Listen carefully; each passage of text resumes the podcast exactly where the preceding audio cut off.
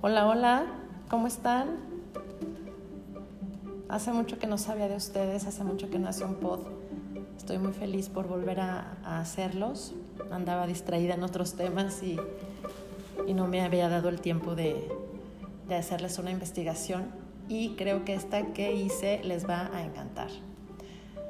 Bueno, no es un tema muy padre, sin embargo es un tema que debemos de conocerlo y, es la situación que está pasando en Afganistán.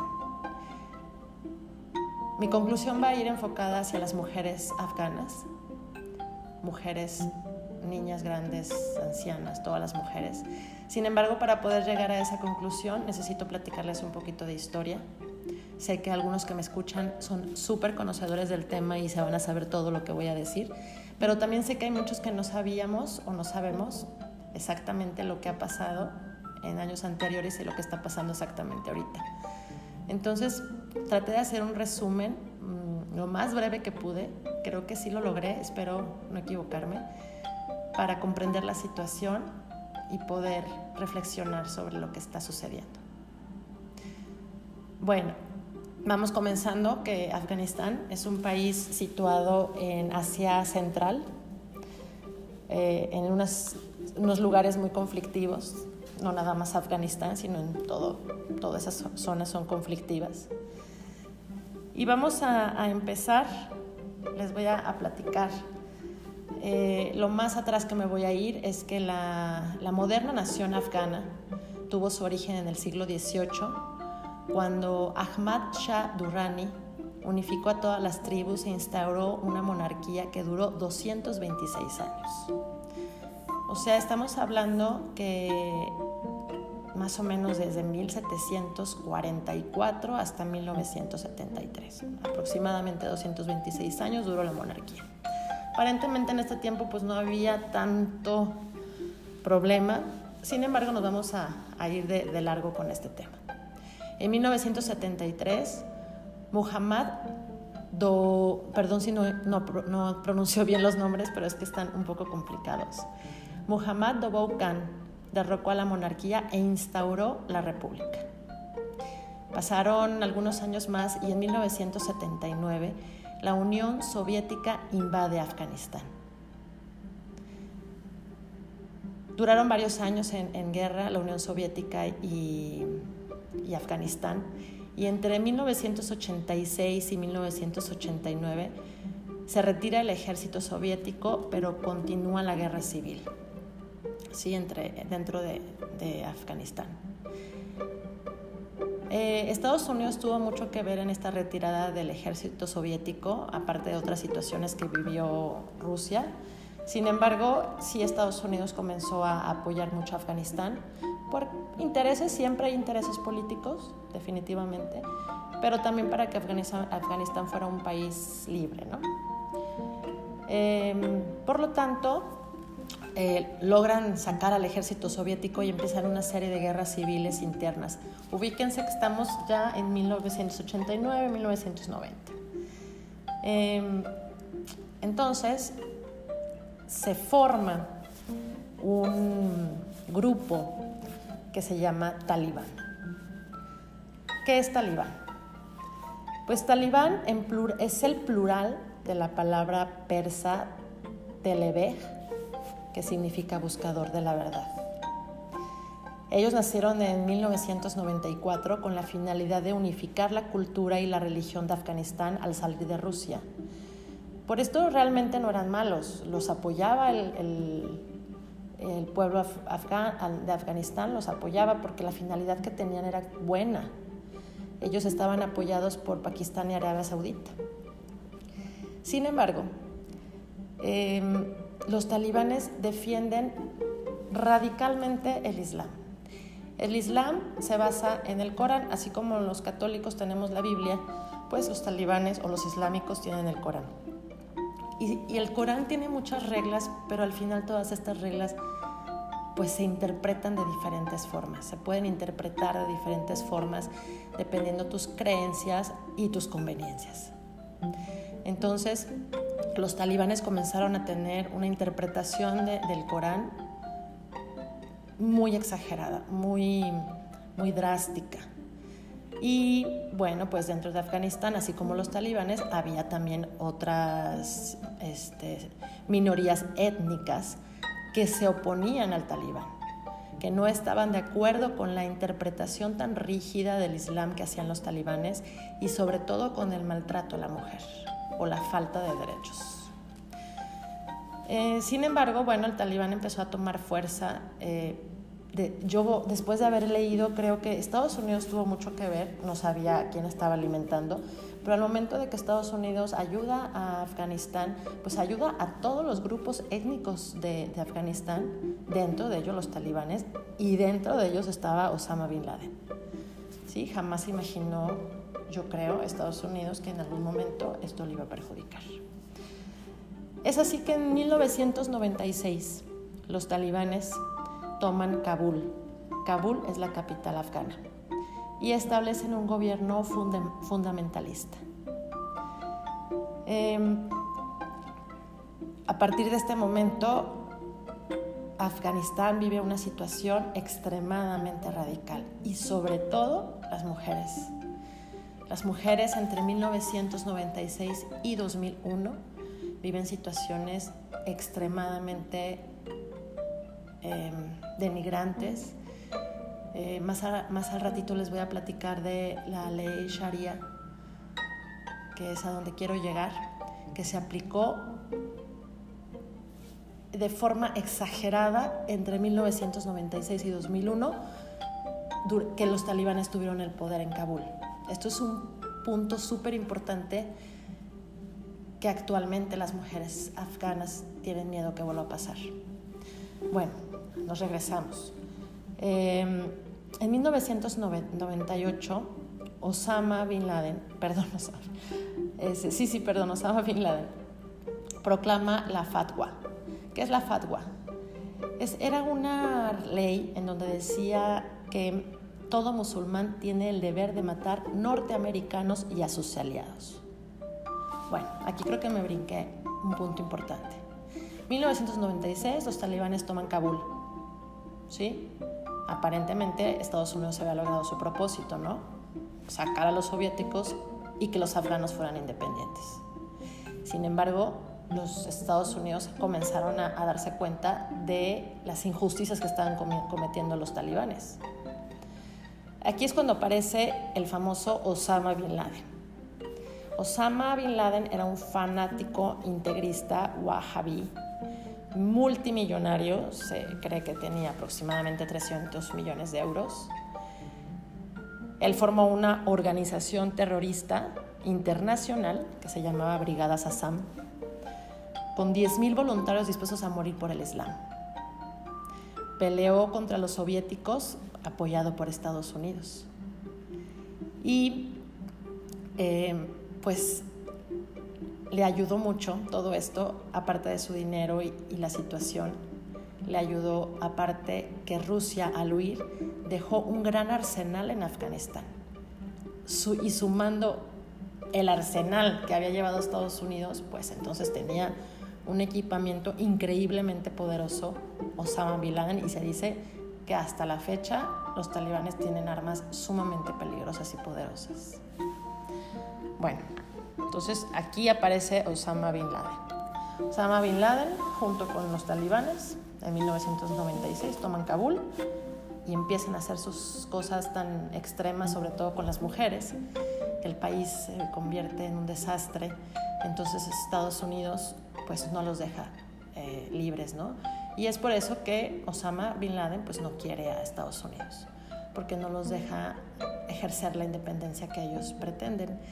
Y es por eso que en 1998, como les comentaba, Osama proclama la, ley Fatwa, que en donde decía que todo musulmán tiene el deber de matar norteamericanos y a sus aliados. Tres años después, en 2001, la Alianza del Norte, con ayuda de Estados Unidos, toma Kabul, provocando la caída de los talibanes. Y así comenzó la difícil tarea para el nuevo líder afgano, Hamid Karzai, de lograr la unidad nacional. Estados Unidos y el resto de las potencias occidentales estuvo de acuerdo en que Karzai gobernara.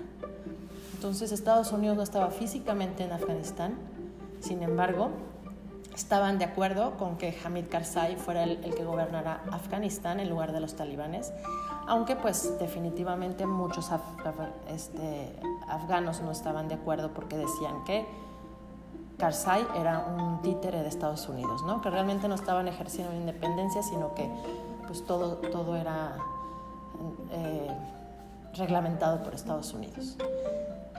Aparentemente la intención principal de Estados Unidos pues era que, que Afganistán fuera libre. Seguramente tenía otros intereses, pero esa era su, intención. Y a partir de 2001 comenzó una intervención eh, de, de, Estados Unidos en, en Afganistán buscando, inicialmente buscando que Afganistán aprendiera a ser independiente y, pacífico. Sin embargo, sucede lo de las Torres Gemelas. Eh, desconozco si en Estados Unidos había habido un, acto como este en su contra. Y entonces decide Bush atacar y posicionarse en Afganistán, cosa que por clarísimo que a los afganos no les pareció, bueno, no a los afganos, a los talibanes no les pareció para nada. Entonces, se posiciona Estados Unidos en, en Afganistán a partir del 2001, eh, claro, con, con, la Alianza del Norte y con Hamid Karzai. Y comienza esta... Eh, enseñanza que quería dar a Estados Unidos de una democracia y de, todo lo que Estados Unidos era para que Afganistán lograra ser un país em, próspero y, libre.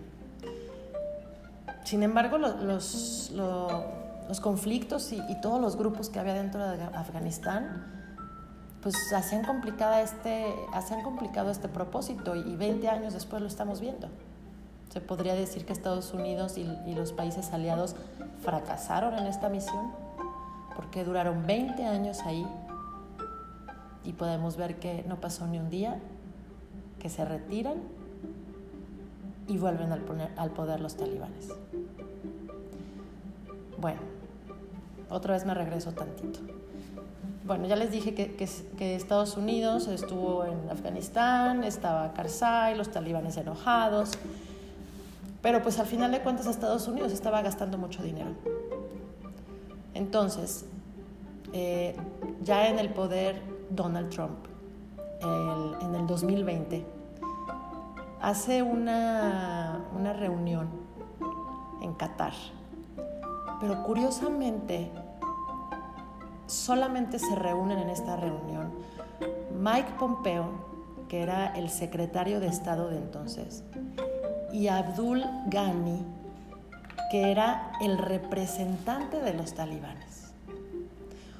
No invitan al presidente de Afganistán de ese momento, que era Ashraf Ghani. Entonces, eh, muchos criticaron esta situación en que no se tomó en cuenta al presidente Ashraf Ghani y solamente se tomó en cuenta al representante de los talibanes Abdul Ghani Baradar. Bueno, así se hizo. Entonces, eh, en el 2020, en febrero del 2020, el gobierno de Estados Unidos, presidido por Donald Trump y los talibanes, firmaron en Doha, Qatar, el acuerdo que fijó un calendario para la retirada definitiva de Estados Unidos y sus aliados tras casi 20 años de conflicto. A cambio se confirmó, perdón, se firmó el, el compromiso de los talibanes de no permitir que el territorio afgano fuese utilizado para planear o llevar a cabo acciones que amenazaran la seguridad de Estados Unidos. Se le llamó oficialmente Acuerdo para traer la paz a Afganistán. Aunque de momento su único resultado observable es la caída del gobierno afgano con la salida del presidente Ashraf Ghani del país, y el temor a que los talibanes restauren el régimen integrista que impusieron en Afganistán antes de la invasión occidental. Es como si no hubieran pasado esos 20 años y los talibanes estuvieran esperando pacientes este momento. Ahora con la entrada de Biden, pues él tenía que cumplir el tratado que, que ya se había anticipado, al final no fue decisión de Biden solamente, sino simplemente pues tenía que seguir con el plan y el 15 de agosto, como muchos saben y otros no, pues Biden ordena la retirada de las tropas de Estados Unidos en Afganistán. En ese momento, eh, el talibán recuperó terreno hasta llegar a Kabul, la capital afgana, como les comentaba, y tan rápido que la comunidad internacional apenas podía creer que 20 años de presencia militar extranjera se desvanecieran en cuestión de días. Bueno, los mismos afganos han podido, han podido estabilizar su país los, perdón, los mismos afganos no han podido estabilizar su país, ni tampoco lo ha logrado el imperio británico, ni los soviéticos, ni ahora Estados Unidos. Sin embargo, la guerra no ha acabado para las mujeres de este país. Ha vuelto a comenzar. Es toda, todo el mundo está esperando a ver qué va a hacer el talibán con las leyes políticas, con el país, con la paz, el tipo de gobierno. Sin embargo, el principal problema son las mujeres. El retorno talibán amenaza con mermar o eliminar por completo los derechos adquiridos durante los últimos 20 años y las activistas de derechos humanos y profesionales son las que, a decir de organizaciones de la sociedad civil, corren mayor peligro. Ahora ellas deben luchar una batalla contra el machismo y la discriminación. Entonces, para el 2011, me voy a regresar otra vez. Afganistán ya era considerado el peor país donde las mujeres podían vivir. Pero tras la toma de poder por parte de los insurgentes, miles de mujeres temen volver al panorama que vivieron entre 1996 y 2001. ¿Se acuerdan que les platiqué? Que entre 1996 y 2001 que Osama Bin Laden junto con los talibanes tomaron Afganistán antes de que Estados Unidos eh, interviniera completamente, la vida para las mujeres era extremadamente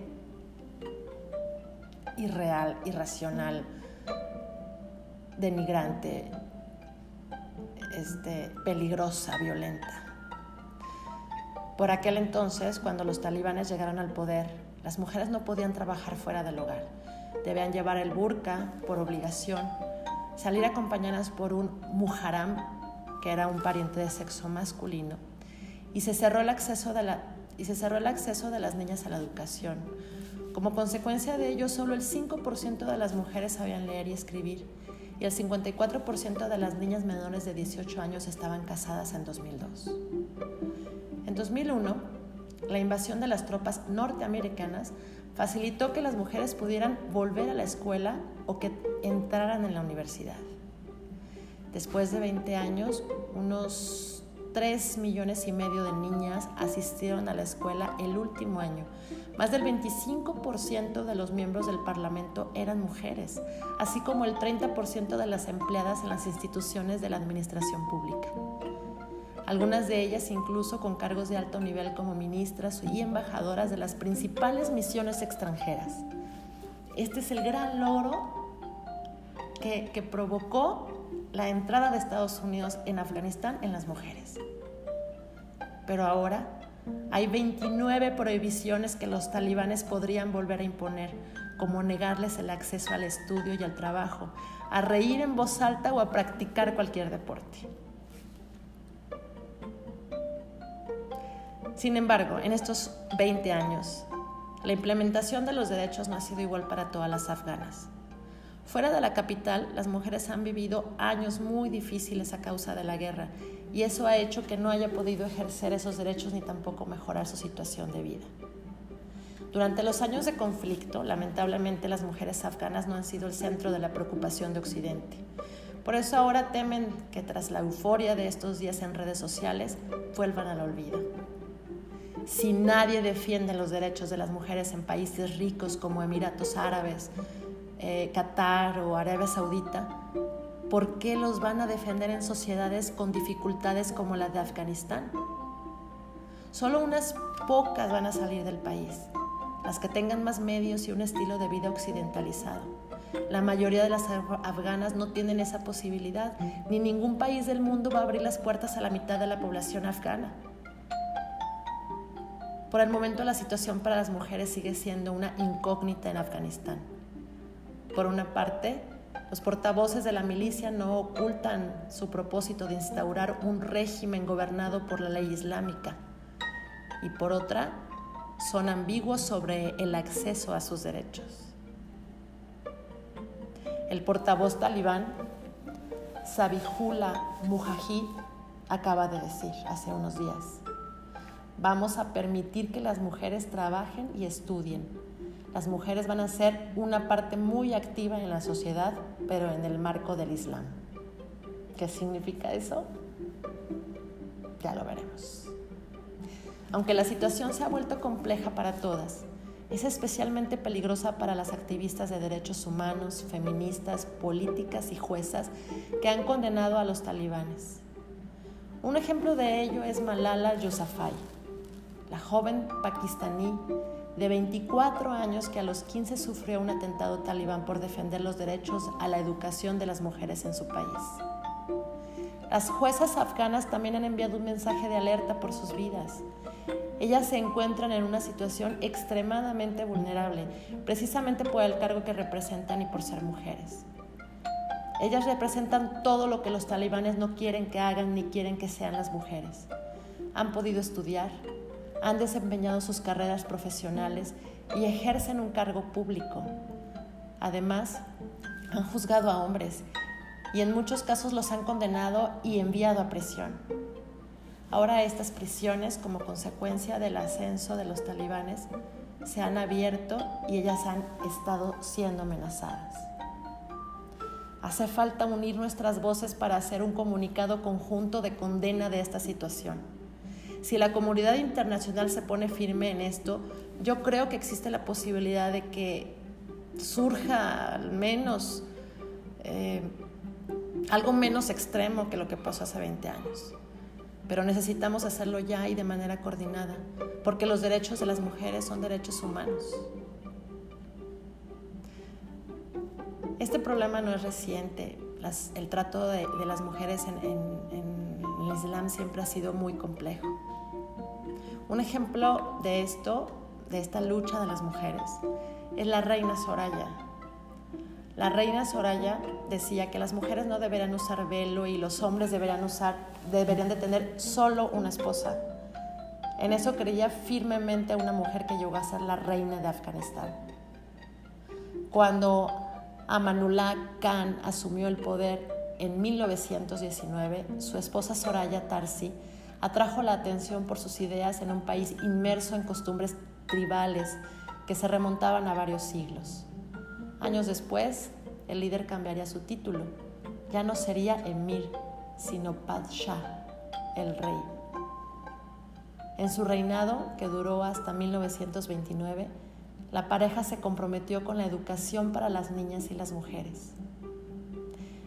El rey dijo, yo soy su rey, pero la ministra de Educación es mi esposa y su reina, dijo en 1926 el monarca con lo cual dejaba, claro el rol de Soraya en el proceso de modernización de la nación.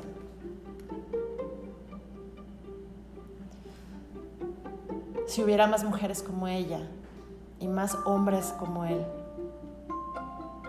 creo que pudiera haber un cambio como lo ha habido en otras partes del mundo. Eh, bueno, ese es por poner un ejemplo de, las voces femeninas que, han tratado de hacer un cambio en, Afganistán. Em, ¿Cuál es la principal preocupación de las mujeres? La principal preocupación es que se aplique nuevamente la ley Sharia. La ley Sharia decía que los legisladores de algunos países de mayoría musulmana debían castigar el robo con amputación y las relaciones sexuales fuera del matrimonio con lapidación.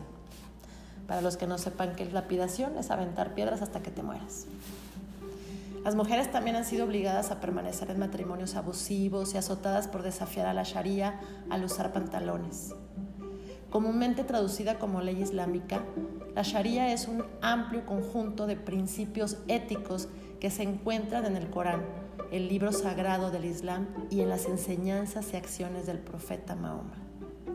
No es un código legal escrito, lo estricto y escrito, lo que lo deja abierto a diversas interpretaciones por parte de gobiernos y, líderes religiosos.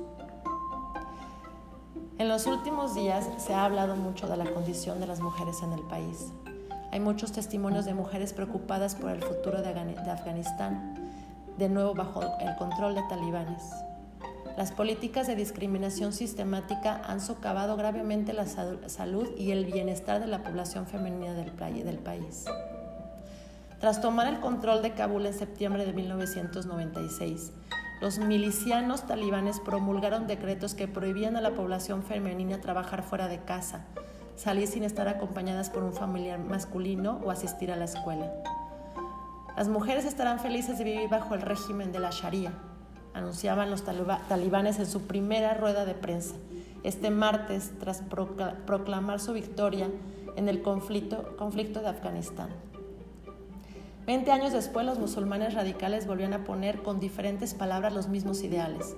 Cuatro mujeres se manifestaron el mismo día en Kabul por la defensa de los derechos feministas en Afganistán.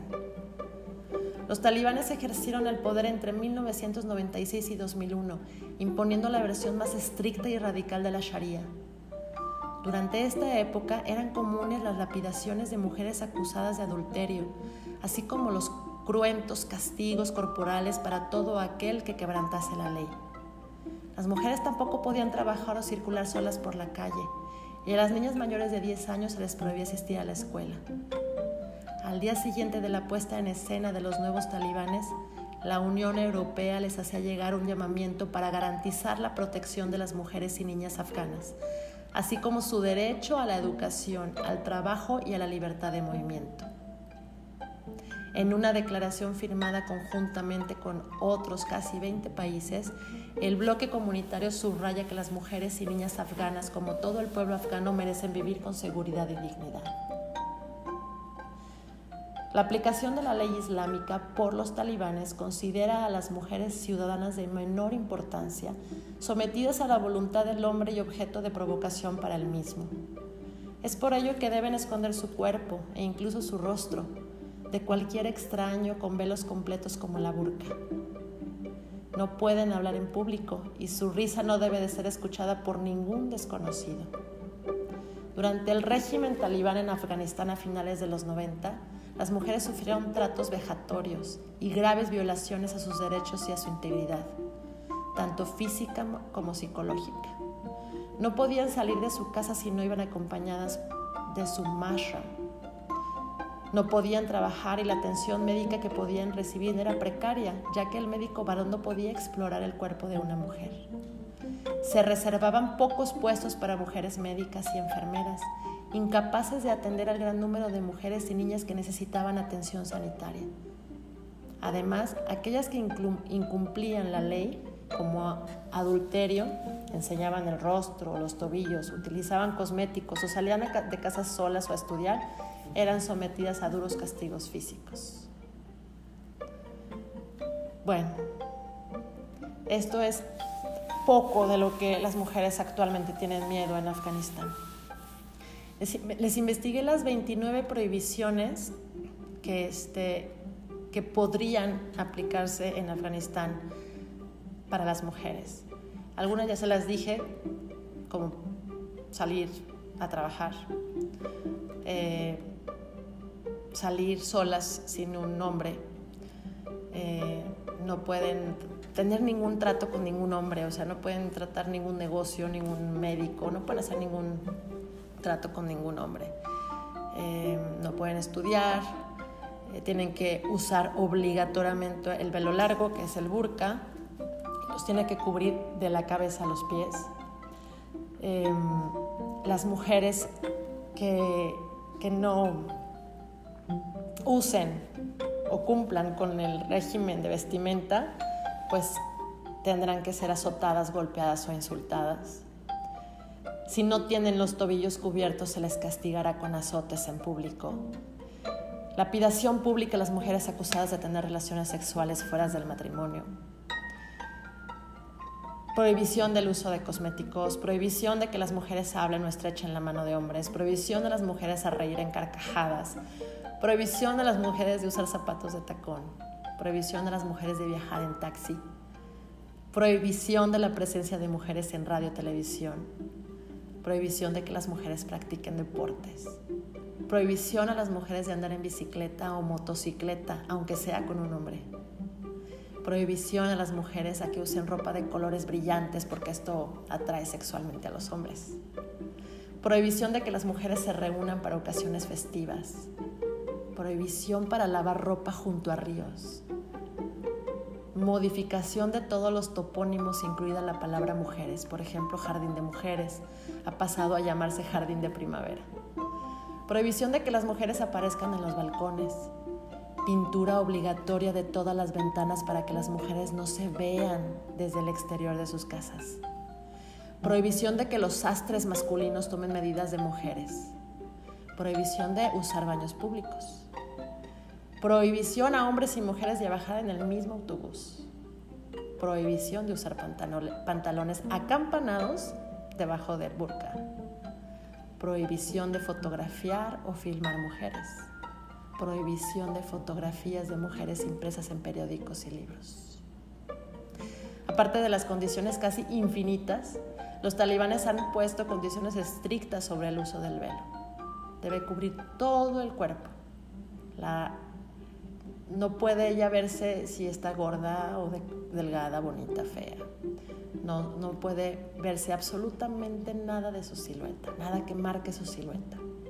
Se les prohíbe también perfumarse, usar adornos, usar ropa que parezca que a los hombres les pueda llamar la atención. No pueden usar prendas que produzcan sonido,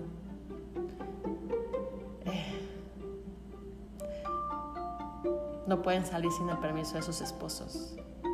No pueden hablar ni mirar extraños y deben de hablar en voz baja y sin reír. Que esto no es estar muerta en vida.